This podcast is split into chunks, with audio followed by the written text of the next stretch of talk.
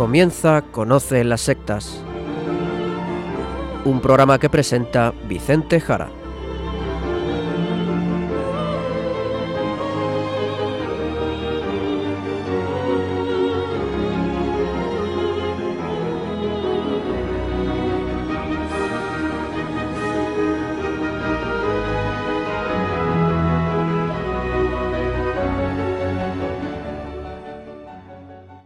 Buenas tardes, queridos amigos de Radio María. Empieza en estos momentos Conoce las sectas, el programa de sectarismo de Radio María España, dirigido y realizado por la RIES, la Red Iberoamericana de Estudio de las Sectas. Quien les habla y como encargado por la propia RIES para su dirección, Vicente Jara. Y también con todos ustedes, Izaskun Tapia Maiza. Izaskun, ¿qué tal? ¿Cómo estamos? Muy buenas tardes a todos. Pues estoy muy bien, gracias a Dios. Pues Izaskun, vámonos al sumario del programa de hoy.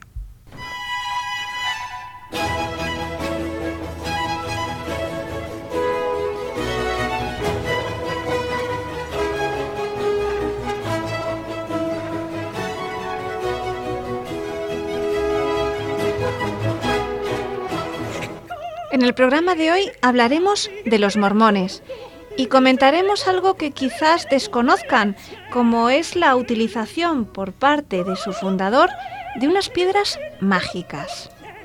Y seguiremos con la sección de noticias a cargo del sacerdote don Luis Santamaría desde la diócesis de Zamora.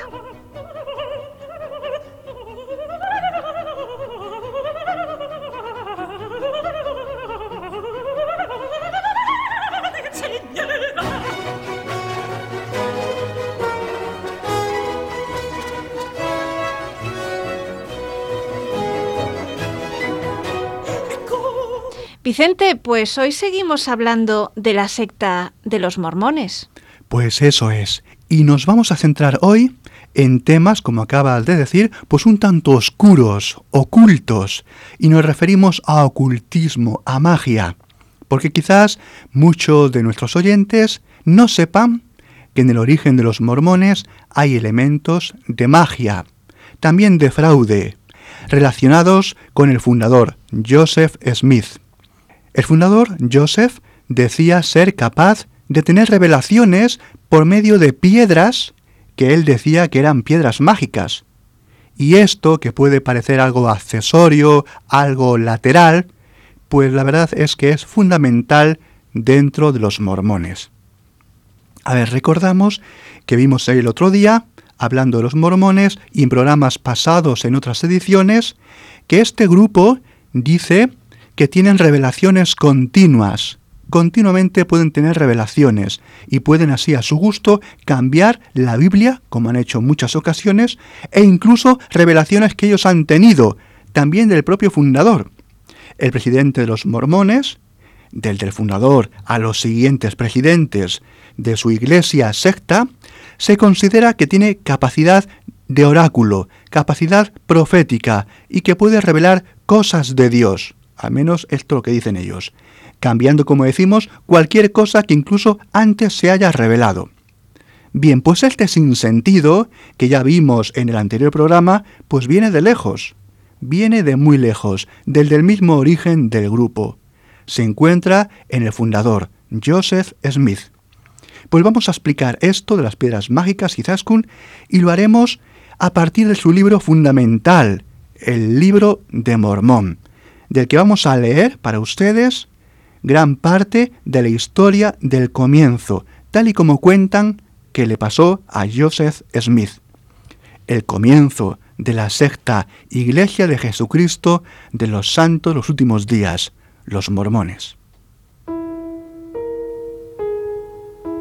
En la noche del día 21 de septiembre 1823, me puse a orar pidiéndole a Dios Todopoderoso, encontrándome así en el acto de suplicar a Dios. Vi que se aparecía una luz en mi cuarto, cuando repentinamente se apareció un personaje al lado de mi cama, de pie en el aire. Me llamó por mi nombre y me dijo que era un mensajero enviado de la presencia de Dios y que se llamaba Moroni que Dios tenía una obra para mí y que entre todas las naciones, tribus y lenguas se tomaría mi nombre para bien y para mal, o sea, que se iba a hablar bien o mal de mí entre todo pueblo. Dijo que se hallaba depositado un libro, escrito sobre unas planchas de oro, el cual daba una relación de los antiguos habitantes de este continente, América, así como del origen de su procedencia. También declaró que en él se encerraba la plenitud del Evangelio eterno, cual el Salvador lo había comunicado a los antiguos habitantes. Asimismo, que junto con las planchas estaban depositadas dos piedras en aros de plata, las cuales, aseguradas a un pectoral, formaban lo que se llamaba el Urim y Tumim, que la posesión y uso de estas piedras era lo que constituía a los videntes en los días antiguos o anteriores, y que Dios las había preparado para la traducción del libro. Por otra parte, me manifestó que cuando yo recibiera las planchas de que él había hablado, porque aún no había llegado el tiempo para obtenerlas, no habría de enseñarlas a nadie, ni el pectoral con el Urim y Tumim, sino únicamente a aquellos a quienes se me mandase que las enseñara. Si lo hacía, sería destruido. Mientras hablaba conmigo acerca de las planchas, se manifestó a mi mente la visión de tal modo que pude ver el lugar donde estaban depositadas, y con tanta claridad y distinción que reconocí el lugar cuando lo visité. Es decir, que Joseph Smith afirma que esto es lo que le ocurrió. Y este es el inicio de su grupo, los mormones. Y esas planchas que acabamos de escuchar, al ser traducidas, serán el actual libro de Mormón. ¿De acuerdo? Pero como este libro en esas planchas estaba escrito con caracteres extraños, tuvo que traducirlas con las piedras que el ángel Moroni le da, lo que hemos escuchado de Urim y Tumim. Pues sigue el relato. Fui al lugar donde el mensajero me había dicho que estaban depositadas las planchas, y debido a la claridad de la visión que había visto tocante al lugar, en cuanto llegué allí, lo reconocí. Cerca de la aldea de Manchester, condado de Ontario, estado de Nueva York, se levanta una colina de tamaño regular y la más elevada de todas las de la comarca. Por el costado occidental del cerro, no lejos de la cima, debajo de una piedra de buen tamaño, yacían las planchas, depositadas en una caja de piedra. Miré dentro de la caja y efectivamente vi allí las planchas, el Urim y Tumim y el pectoral, como lo había dicho el mensajero. El mismo mensajero celestial me los entregó con esta advertencia, que yo sería responsable de ellos, que si permitía que se extraviaran por algún descuido o negligencia mía, sería desarraigado, pero que si me esforzaba con todo mi empeño por preservarlos hasta que él, el mensajero, viniera por ellos, entonces sería protegido. Pronto supe por qué había recibido tan estrictos mandatos de guardarlos y por qué me había dicho el mensajero que cuando terminara lo que se requería de mí, él vendría por ellos. Porque no bien se supo que yo los tenía, comenzaron a hacerse los más tenaces esfuerzos por privarme de ellos. Se recurrió a cuanta estratagema se pudo inventar para realizar este propósito. La persecución llegó a ser más severa y enconada que antes, y grandes números de personas andaban continuamente al acecho para quitármelos. De ser posible. Pero mediante la sabiduría de Dios permanecieron seguros en mis manos hasta que cumplí con ellos lo que se requirió de mí. Cuando el mensajero, de conformidad con el arreglo, llegó por ellos, se los entregué, y él los tiene a su cargo hasta el día de hoy, 2 de mayo de 1838. Pues este es el relato que cuenta Joseph Smith, fundador de los mormones. Digamos que estos elementos que menciona no los tenemos y por lo tanto no podemos analizarlos. No podemos ver qué es lo que eran. No tenemos lo que él llama los Urim y Tumim, esos elementos, dispositivos videntes para traducir. Pero sabemos por un testimonio de la madre de Joseph, Lucy Mac Smith, que dijo que eran como dos diamantes suaves de tres picos. Bien, parece que estos videntes le sirvieron, como el mismo Joseph Smith cuenta, para interpretar otras revelaciones de la Biblia, por supuesto a su gusto, y dar también algunas legislaciones que tenemos en otro de sus libros sagrados, Doctrinas y Convenios. Sabemos también que otros miembros importantes de la agrupación pues vieron estos dispositivos, aunque solamente sabemos que Oliver Cowdery, uno de los principales miembros, intentara usarlos. Sabemos que este Cowdery dijo que eran transparentes, al modo de unas gafas con monturas de plata. Pues la verdad es que no sabemos mucho de estas piedras, qué es lo que eran o qué hacían, ¿no, Vicente? Pues no sabemos mucho, pero creo que quizás sí sabemos bastante.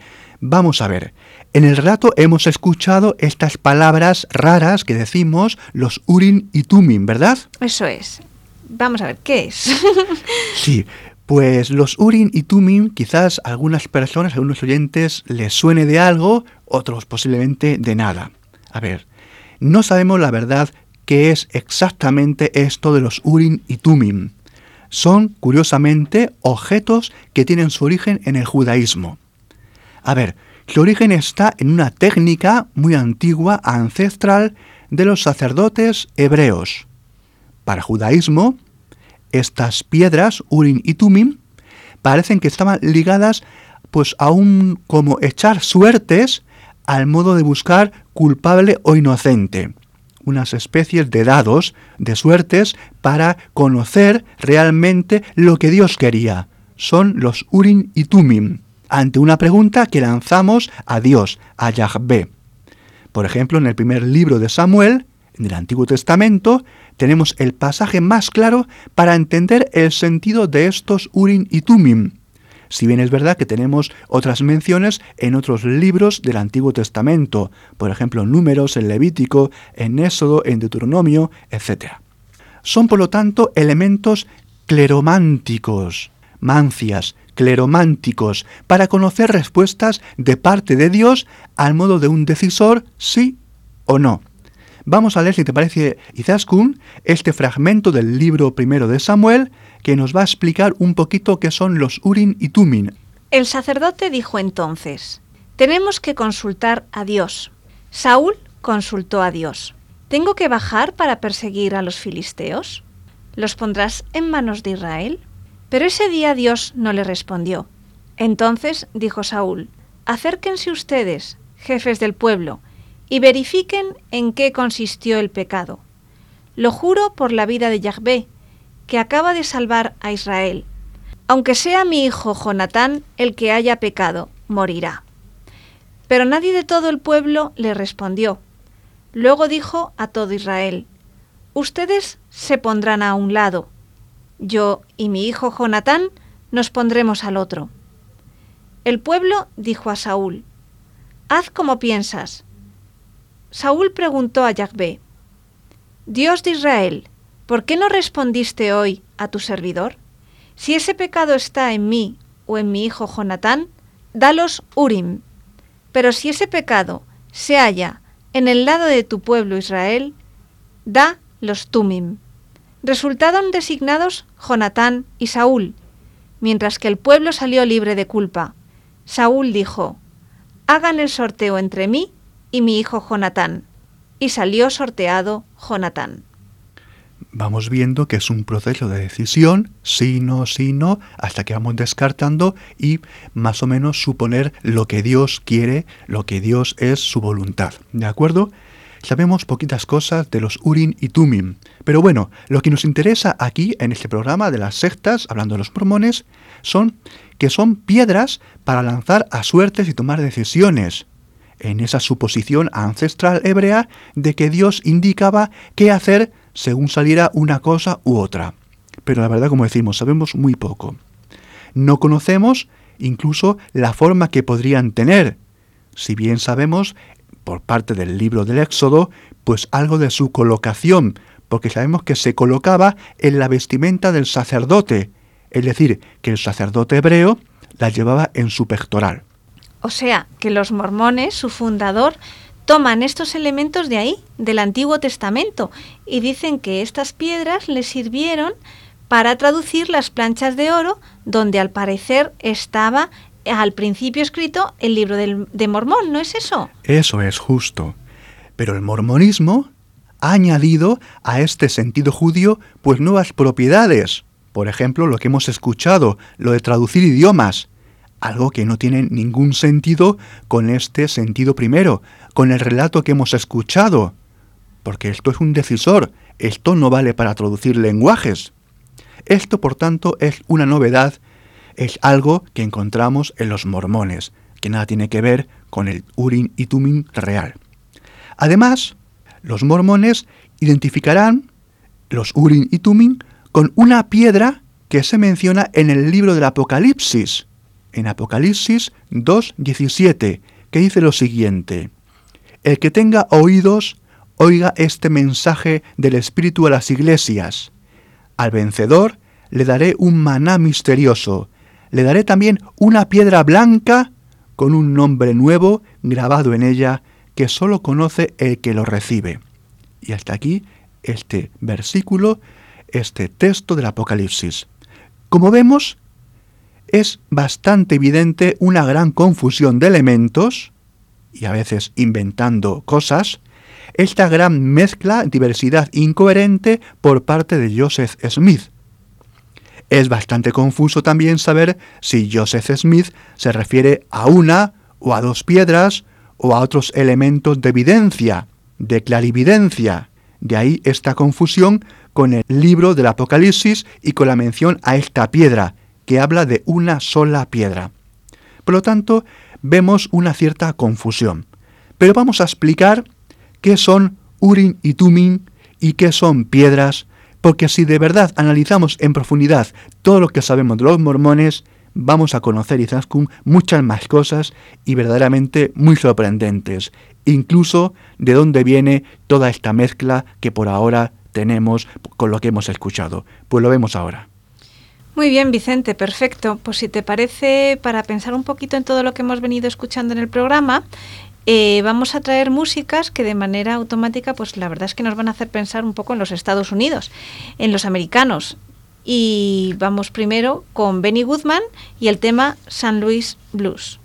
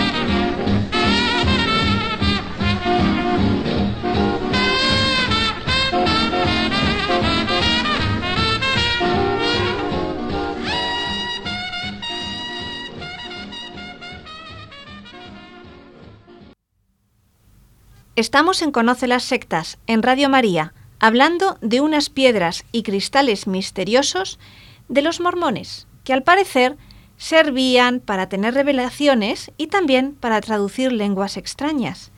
Vicente, ¿te parece que sigamos? Pues sí, vamos a ir desentrañando toda esta confusión de elementos.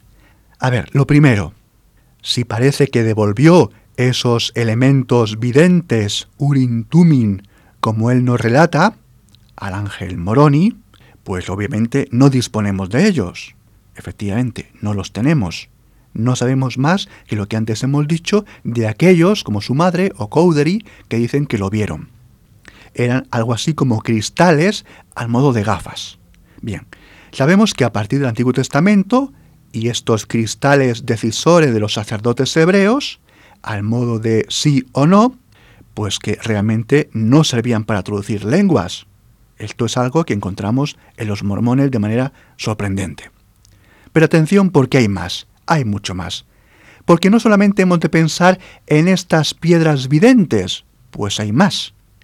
Sabemos que entre el material que Joseph Smith dice que tuvo que traducir, además del libro de Mormón, se encuentran otros manuscritos de revelaciones divinas, y también escritos en caracteres extraños, y al parecer lo hizo usando alguna piedra vidente. A ver, los mormones realmente hablan de piedras videntes, en plural, y mencionan ser, pues eso, regalos de la divinidad. Es más, otros mormones al parecer también tuvieron este tipo de piedras de revelación. Vamos a ver, ¿cuántos elementos entre piedras, cristales había? ¿Cuántos fueron usados para traducir? ¿Para traducir qué cosas? ¿Con cuáles? Bien, a ver, como decimos, el ángel Moroni no habló de otras piedras, y como decimos, se llevó los Urim y Tumim. ¿Qué son entonces esas otras piedras? Bien, pues la gran pista, o una de las mejores pistas, nos lo da el hecho de una condena ocurrida en el año 1826, el 20 de marzo, sobre Joseph Smith. Joseph Smith fue condenado por fraude a pagar una multa por engañar a la gente, por engañar a la gente, ya que se hacía pasar por Zaori, o buscador de corrientes de agua, pero también se hacía pasar por buscador de tesoros enterrados, de calderos con monedas de españoles, de oro o de plata, o quizás de conquistadores franceses o ingleses del territorio norteamericano. Y al parecer sabemos que esto lo hacía sirviéndose de piedras videntes o reveladoras a través de las cuales miraba. Madre mía, o sea que esto de usar piedras que le revelaban cosas viene de que usaba las piedras para buscar tesoros. Eso es, ni más ni menos. Aquí está el origen y con esto lo entendemos. Porque Joseph Smith hacía esto desde que era muy jovencito. Este es el comienzo ese es el punto para entender lo de las piedras y para entender lo del libro de Mormón que hemos escuchado al principio. Vamos a explicarlo con algo más de detalle. Por lo que sabemos, verdaderamente, viendo todo esto, Joseph Smith debía ser un gran embaucador, un muy hábil, muy hábil embaucador, porque algunos colonos le contrataban, y lo sabemos que ocurría desde el año 1819, al 1827, por ejemplo, es decir, que con 15 años diferentes colonos contrataban los servicios de Joseph Smith para buscar tesoros en sus territorios. Volvamos a la acusación del año 1826. En esa acusación se habla de que es un adivino, de que es un vidente, de que es un fraude. Se habla también de gafas, de gafas para observar y de usar su propio sombrero donde metía una piedra vidente, luego él metía la cabeza y allí en esa oscuridad él decía que se le revelaban cosas, donde estaban los tesoros escondidos. Esto que decimos lo realizaba, como era muy pequeño aún, con su padre, que estaba al tanto de toda esta gran trama fraudulenta. Sabemos, por ejemplo, que en el año 1825 un tal Josiah Stowell contrató los servicios de Joseph Smith para buscar tesoros de españoles, al parecer lingotes de oro y de plata. Al no encontrar nada y estar contratado hasta el año siguiente, 1826, fue acusado de fraude en Bainbridge, en Nueva York, por impostor. La verdad es que no está muy claro cómo acabó el proceso, pues existe al parecer diversidad de opiniones, desde una orden de prisión hasta la posibilidad de que huyera o de que no hubiera pruebas suficientemente concluyentes. El caso es un tanto confuso, pero sabemos también que posteriormente a esta fecha, a finales de 1826, aún Joseph Smith seguía alquilándose y buscando tesoros bajo diferentes contratos por otros terratenientes y colonos en la zona de Nueva York. Pues vaya cara más dura, ¿no? Pues sí, este es Joseph Smith, es un embaucador de medio pelo, ciertamente con mucha capacidad de engañar a la gente y como podemos ver, pues de ahí a montar una secta, pues va un paso. Pero a ver, de esta historia, lo interesante aquí es el origen de estas piedras, no tanto al parecer como algo que fuera revelado primeramente por el ángel Moroni, con el libro de Mormón, sino que ya venía de más antiguo, venía de la vida juvenil de Joseph Smith, quien se servía de ellas para engañar y defraudar a los vecinos a cambio de revalijar pequeñas cantidades monetarias al modo de un timador. Y este aspecto, obviamente, siembra muchas dudas ante la veracidad de ese relato del ángel Moroni y del libro de Mormón, así como el fondo moral del mismo Joseph Smith, dado a embaucar y al mismo tiempo, al parecer, la facilidad que tenía en influenciar a gente sencilla y gente ingenua. Pues sigamos con las piedras Izaskun. A ver, al parecer, Joseph Smith tenía tres piedras. Una primera de color blanco, que encontró en el año 1819, otra que encontró en el año 1822 excavando un pozo de color chocolate o marrón y otra de la que no tenemos claro su origen, quizás posiblemente comprada, de color verde. Es decir, era una persona bastante aficionada a buscar piedras más o menos bonitas, más o menos llamativas, con las cuales embaucaba a la gente. Piedras que él decía que eran mágicas. No obstante, aunque digamos tres piedras, su sucesor, Brigham Young, decía que tenía cinco piedras, por lo tanto no tenemos mucha claridad en este punto. Vamos, que esto de las piedras videntes y todo este tema era algo bastante normal en su vida, ¿no? Y tanto, exactamente, era bastante normal y desde su juventud, como decimos. Los mormones, al parecer, aún disponen de la piedra que hemos antes nombrado, del año 1822, la de color marrón, la de color chocolate, la cual tiene la forma y el tamaño de un huevo. Y en el año 2015, el año pasado, publicaron una fotografía de esta piedra y la compartieron a través de las redes de Internet. Nosotros publicamos en nuestros blogs también la fotografía de esta piedra. La verdad es que no tiene nada especial, es una piedra ahuevada, surgida por erosión, bastante bonita, pero nada más. Esto en definitiva es una piedra y nada más es un timo. Al parecer, según dicen los mormones, esta piedra siempre estuvo en posesión de la secta Iglesia de Jesucristo de los Santos de los Últimos Días, pero hasta ahora nunca se había mostrado.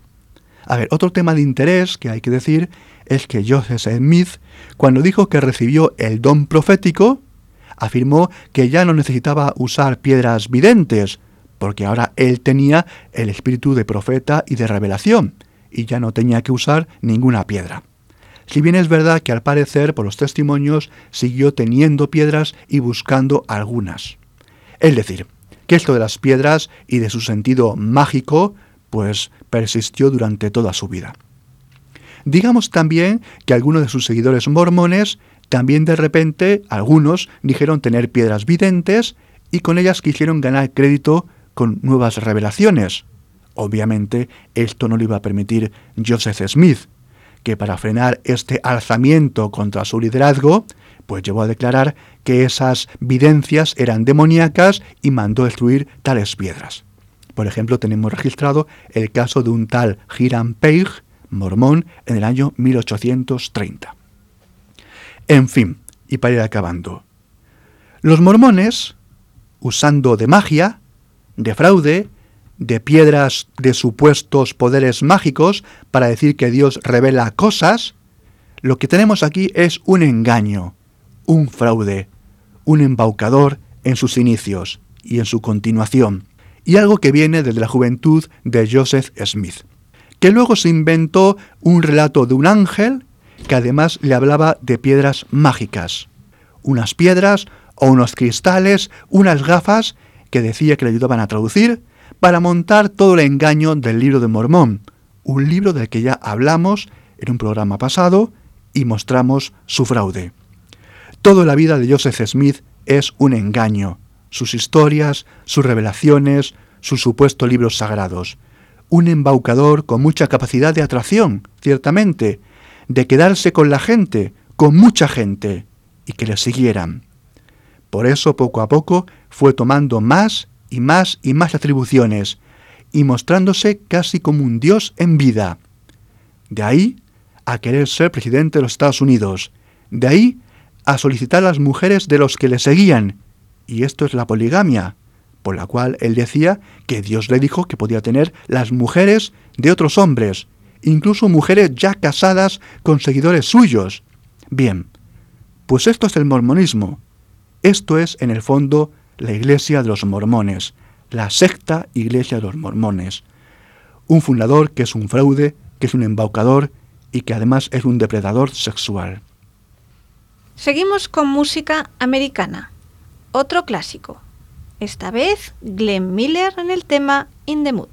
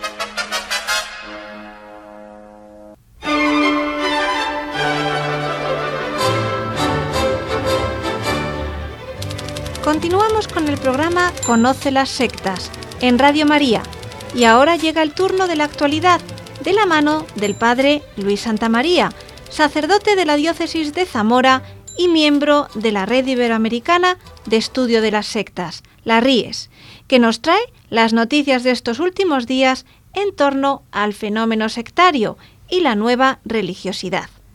Buenas tardes, Padre Luis. Buenas tardes, Izaskun. Cuando quieras empezamos. Vamos entonces a por el primer titular. Recientemente el diario El País publicó un reportaje sobre los robos en las iglesias, sobre todo rurales, y junto a otras consideraciones sobre este tipo de delincuencia, se citaban los casos de profanaciones de la Eucaristía con fines supuestamente sacrílegos. En un artículo titulado Golpe al cepillo de la Iglesia, Jordi Pérez Colomé ha relatado en el diario El País cómo crece el asalto a templos católicos de España para sustraer dinero de la limosna y joyas ofrecidas a la Virgen o a otras imágenes. Como señala el redactor, en ocasiones puntuales se roban también sagrarios con las hostias consagradas destinados a rituales de magia negra. Este vandalismo va desde pintadas a decapitación de figuras o robo de hostias. Las causas pueden tener orígenes distintos, juegos de rol, ritos de iniciación en bandas juveniles o incluso, en el extremo, misas negras. Pablo del Cló, director del secretariado de la Comisión Episcopal de Patrimonio de la Conferencia Episcopal, sospecha del satanismo por los robos anuales que se dan en Toledo. En mi diócesis, dice, veo casos de robos de sagrarios una, dos o tres veces al año. Por su parte, Vicente Jara, nuestro director, a quien conoce las sectas, miembro de la RIES, en declaraciones al país, los grupos satánicos, dice, son muy escasos y muy móviles. Si quieren formas sagradas, lo más fácil es que conozcan a alguien que tenga acceso y las comercialice. El método de venta, claro, no es sencillo. Los compradores requieren de un vídeo donde se vea que realmente han sido consagradas esas formas que van a comprar. Las profanaciones son aún más difíciles de contabilizar y más cuando es la profanación de lo más sagrado, que es el sacramento de la Eucaristía. Si el párroco se avergüenza o le da pereza, puede no denunciar asaltos. Vicente recuerda un caso reciente en Madrid. Se llevaron los collares de una virgen en una capilla lateral, dice. Para la señora que abre esa parroquia, el hecho de ver a su Virgen María tirada por el suelo, rota la mano y sin sus collares es el soponcio de su vida. Este tipo de cosas lleva a mucho secretismo. Si al caso se hubiera sumado una profanación, el deseo de ocultar hubiera sido mayor. Si hay sacrilegio, dice Vicente, se tiende a decir que aquí no ha pasado nada. En Italia, tal como ha aparecido en algunas ocasiones en nuestros boletines de las Ríes y a quien Conoce las sectas, eh, son más frecuentes los ataques a iglesias con profanación para fines esotéricos y satánicos. La última vez lo contábamos aquí con motivo de sucesos en Sicilia. En estos días se ha informado de que en España habría actualmente 200 sectas. ¿Es España un paraíso para las sectas? Esta es la pregunta que encabeza como titular un artículo publicado por el medio RT y firmado por David Romero. La Asociación Iberoamericana para la Investigación del Abuso Psicológico calcula que más de medio millón de personas en nuestro país son víctimas de alguna secta destructiva. Además señalan que esta cifra es cada vez mayor. Según las investigaciones llevadas a cabo por esta asociación, en España operan actualmente unas 200 sectas destructivas localizadas en su mayoría en la llamada Costa del Sol, la región litoral de la provincia de Málaga. Precisamente en esa provincia, en las Islas Canarias, se encuentran la mayoría de los adeptos a las sectas, además de en las grandes ciudades, claro, como Madrid, Barcelona o Valencia. Según esta asociación, una secta destructiva sería un grupo o movimiento que con independencia de su credo o doctrina despliega procedimientos de influencia social excesivos, no éticos y manipuladores con la finalidad de ejercer un control sobre las personas para que muestren una devoción carente de espíritu crítico y hasta una dependencia existencial de la ideología, conductas, actitudes o actividades del grupo, siempre en detrimento real o posible del individuo, de la familia o de la sociedad en conjunto. En la actualidad estas sectas ya no son grupos clandestinos u ocultos, sino más bien disfrazados, que se publicitan abiertamente en todo tipo de espacios públicos ofreciendo servicios diversos. Cursos de yoga, terapias alternativas, talleres de cocina, métodos curativos revolucionarios o cursos sobre filosofía están entre los posibles ganchos que estas organizaciones tienen y es que las nuevas sectas que se extienden por España y especialmente por la Costa del Sol ya no se centran solo en temas religiosos o esotéricos, sino que cada vez son más las sectas de tipo político, terapéutico o cultural. Junto a esto, una cuestión siempre controvertida es la ley ante el fenómeno de las sectas, algo que sale citado también en el reportaje, ¿verdad? Así es, Izaskun. RT recoge en este artículo unas declaraciones de Juancho Domínguez, presidente de Redune, una de las plataformas más activas en España sobre el tema de las sectas. Pues Juancho hace unos años dejaba constancia de una problemática que aún hoy no ha encontrado solución en España.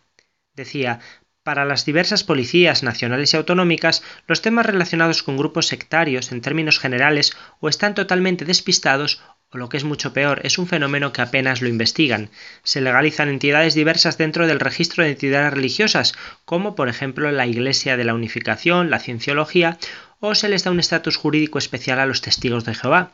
En el resto de Europa no dan crédito a estas legalizaciones. El vacío legal existente, la camaleónica forma con que los grupos sectarios se adaptan al tejido social en forma de organizaciones de todo tipo y la pasividad de las instituciones al respecto contribuyen a que el, el problema siga creciendo y a que España sea hoy en día, repite el periodista, un paraíso para las sectas. Uno de los grupos de los que se habla en este reportaje, Padre Luis, no suele salir mucho en nuestro programa. Se trata de Nueva Acrópolis, que se presenta como asociación cultural. ¿Qué puedes decirnos de Nueva Acrópolis? Esta autodenominada Escuela de Filosofía a la manera clásica se define como una organización internacional sin ánimo de lucro fundada en Argentina y declara que sus objetivos son reunir a los hombres y mujeres de todas las creencias, razas y condiciones sociales en torno a un ideal de fraternidad universal, despertar una visión global mediante el estudio comparado de las filosofías, las ciencias, las religiones y las artes y desarrollar las capacidades del individuo para que pueda integrarse en la naturaleza y vivir según las características de su propia personalidad. En 1983, el eurodiputado conservador británico Richard Cottrell presentó ante el Parlamento Europeo un informe basado en trabajos previos acerca de la peligrosidad de determinados nuevos movimientos religiosos y sectas destructivas. En la lista que aportaba ya aparecía Nueva Acrópolis, al igual que en el Acta 2468 de la Asamblea Nacional Francesa del año 1995, catalogando a Nueva Acrópolis como una agrupación fascista de origen paramilitar de corte sectario. Hoy existen interesantes testimonios de exadeptos de Nueva Acrópolis que describen y denuncian a la perfección los mecanismos de captación y el proceso progresivo de abuso psicológico que se ejerce en esta secta. Continuamos en España, ya que a finales del pasado mes de septiembre hubo un ritual de santería en una playa de Alicante, a plena luz del día, algo que relataron los medios de comunicación. Un santero decapita una gallina mientras las olas rompen contra las rocas. El agua limpia las salpicaduras de sangre en pocos segundos. Otras cuatro personas vestidas de blanco y con pañuelos en la cabeza se aproximan al sacerdote, balbucean algunas palabras que no consiguen entender los testigos. Esto lo hemos leído hace unos días en el diario Las Provincias. El ritual a plena luz del día en una playa de Denia, en la provincia de Alicante, dejó perplejos a dos turistas, un vecino y tres submarinistas alemanes. Las seis personas se quedaron atónitas cuando se toparon con esa extraña ceremonia sobre la una de la tarde del pasado 27 de septiembre en la costa rocosa de Les Rotes.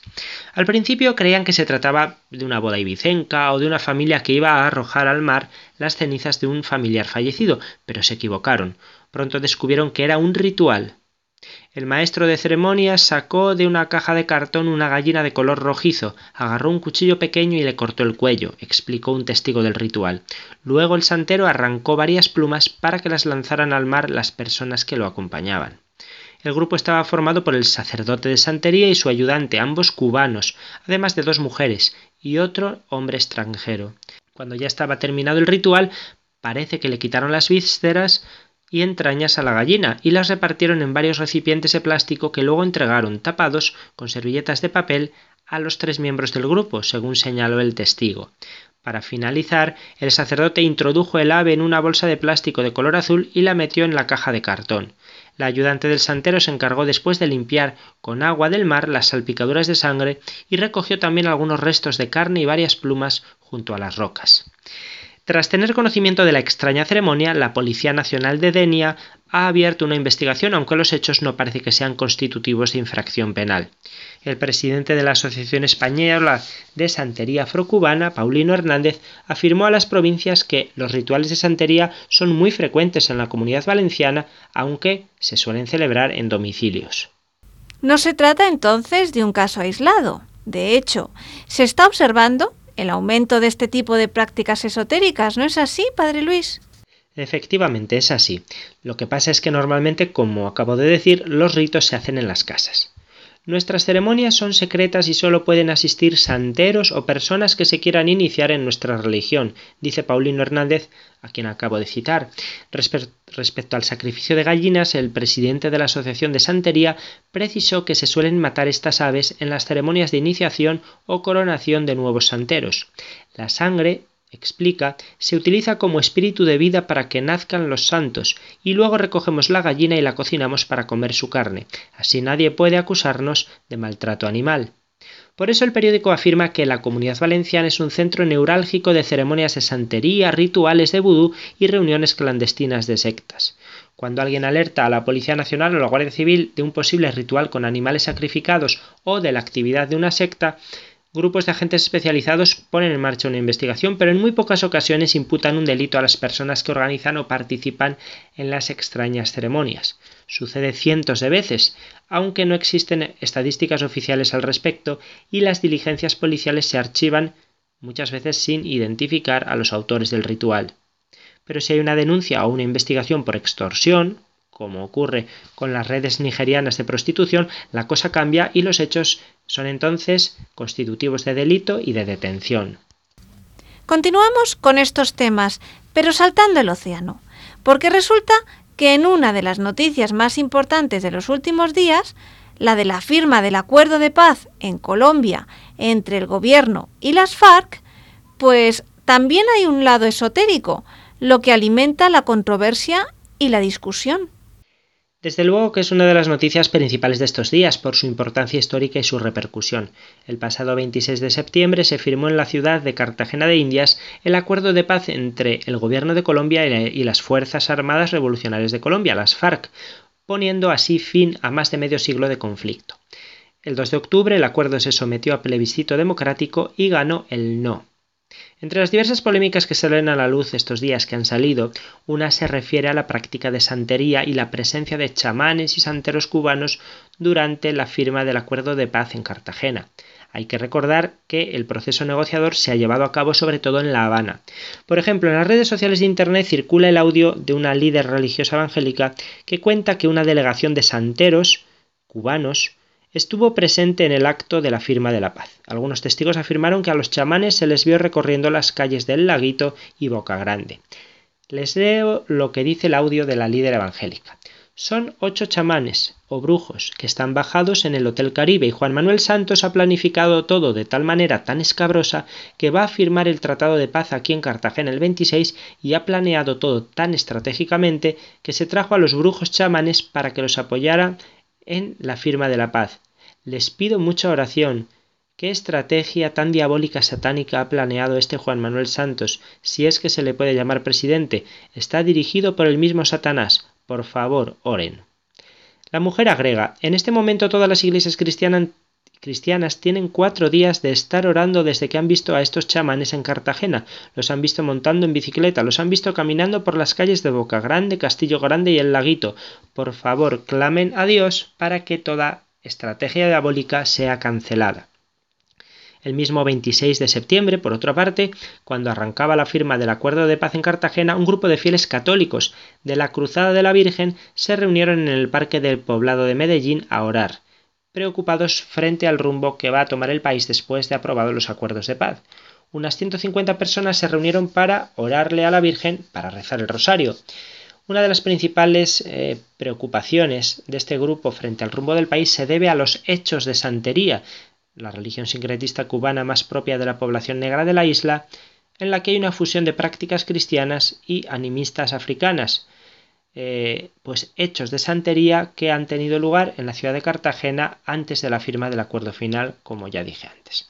Bueno, todo esto hay una discusión y una polémica en torno a esto. Lo que sí quedó registrado en fotos, hay pruebas, fue el ritual que un grupo de artistas realizaron en la plaza de la aduana del centro histórico de Cartagena dedicado a la Madre Tierra, en el cual pintaron el cuerpo de varias mujeres interpretaron música en vivo, pintaron una estrella, una gran estrella en el suelo, hubo velas, oraciones, bailes y yoga con el objetivo de llevar un mensaje de paz, reconciliación, además de hacer un homenaje a los indígenas de la región caribe, pues una especie de performance, como se dice ahora. Algo muy propio de la nueva era ya que se mezclaron diversos elementos espirituales paganos e indigenistas. Pues esto también fue muy polémico. Eh, se publicaron las fotos en Internet y como respuesta el pastor evangélico Miguel Arrázola, líder de la iglesia Ríos de Vida, aseguró que estaban haciendo un rito satánico y afirmaba en las redes sociales una paz con ritos satánicos no es más que un intento de burlarse de Jesús, príncipe de paz. Triste que Alcaldía permita esto en su misma puerta, pero no permita un espacio para orar al verdadero y único Dios. Los organizadores del acto respondieron, muy molestos, diciendo que simplemente habían realizado una demostración cultural y que las críticas del pastor son un atropello contra la libertad, la paz y el laicismo. Por lo que se sabe, además, no es la primera vez que el tema de lo esotérico protagoniza el debate público en Colombia, sobre todo si nos fijamos en el gobierno. Pues no. De hecho, se ha recordado estos días que en la primera elección presidencial Juan Manuel Santos fue a tomar posesión de su cargo ante chamanes y lo transmitió la televisión colombiana.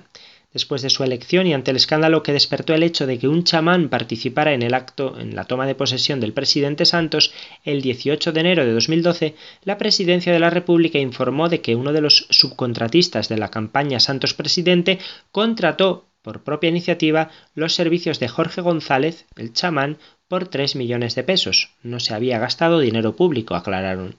El chamán González es el mismo campesino con conocimientos ancestrales que generó polémica por su ritual para que no lloviera durante la ceremonia de clausura del Mundial Sub-20 de fútbol. No solo eso, sino que en junio de 2014 se conoció la celebración de varios rituales en muchos lugares de Colombia por parte de chamanes o brujos con los que en esa oportunidad, el entonces candidato a la reelección, Juan Manuel Santos, buscaba mantenerse en el cargo y ganar la reelección, viajando permanentemente hasta sus lugares de reunión. Costa Noticias llegó a publicar que en el recinto de la Asamblea Departamental del Atlántico se llevaron a cabo rituales satánicos y del más allá a favor del presidente candidato, de su reelección y de los diálogos en La Habana. Hasta aquí las noticias que queríamos contarles hoy. Muchas gracias, Padre Luis, y hasta la próxima entrega del programa. Gracias a vosotros, Izaskun y Vicente. Gracias a todos los que nos escuchan y hasta dentro de dos semanas, si Dios quiere. Pues vamos a escuchar ahora una melodía que no va a dejar a nadie indiferente. Renato Carosone en Tuobo File Americano.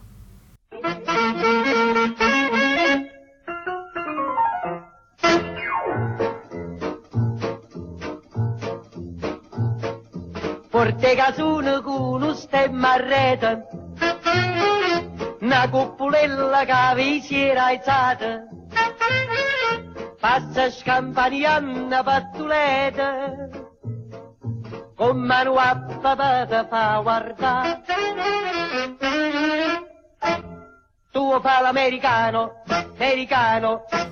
Y ya en el final, como siempre, les recuerdo nuestro correo electrónico y las tres páginas web.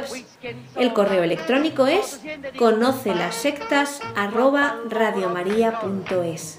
La web de la RIES, la Red Iberoamericana de Estudio de las Sectas, es www.ries-medio-sectas.tk, donde podrán suscribirse al boletín semanal de manera gratuita. La dirección del blog de las Ries es www.info-ries.blogspot.com. También pueden leernos dentro del portal de noticias religiosas de Infocatólica, cuya web es www.infocatólica.com. Si alguno de ustedes, queridos radioyentes, desea alguno de los programas de Conoce las Sectas, para ustedes mismos, para un familiar, para un amigo, como un regalo, ante alguna necesidad por alguno de los temas aquí tratados o por la razón que sea, pueden llamarnos al teléfono 902 500 518.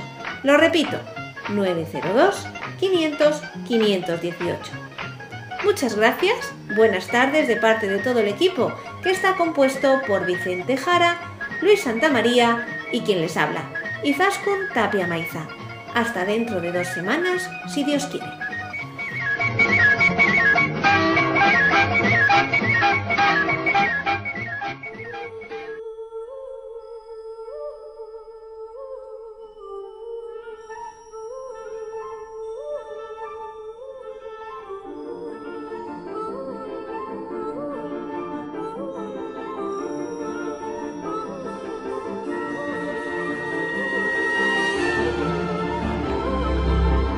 Han escuchado Conoce las sectas. Un programa presentado por Vicente Jara.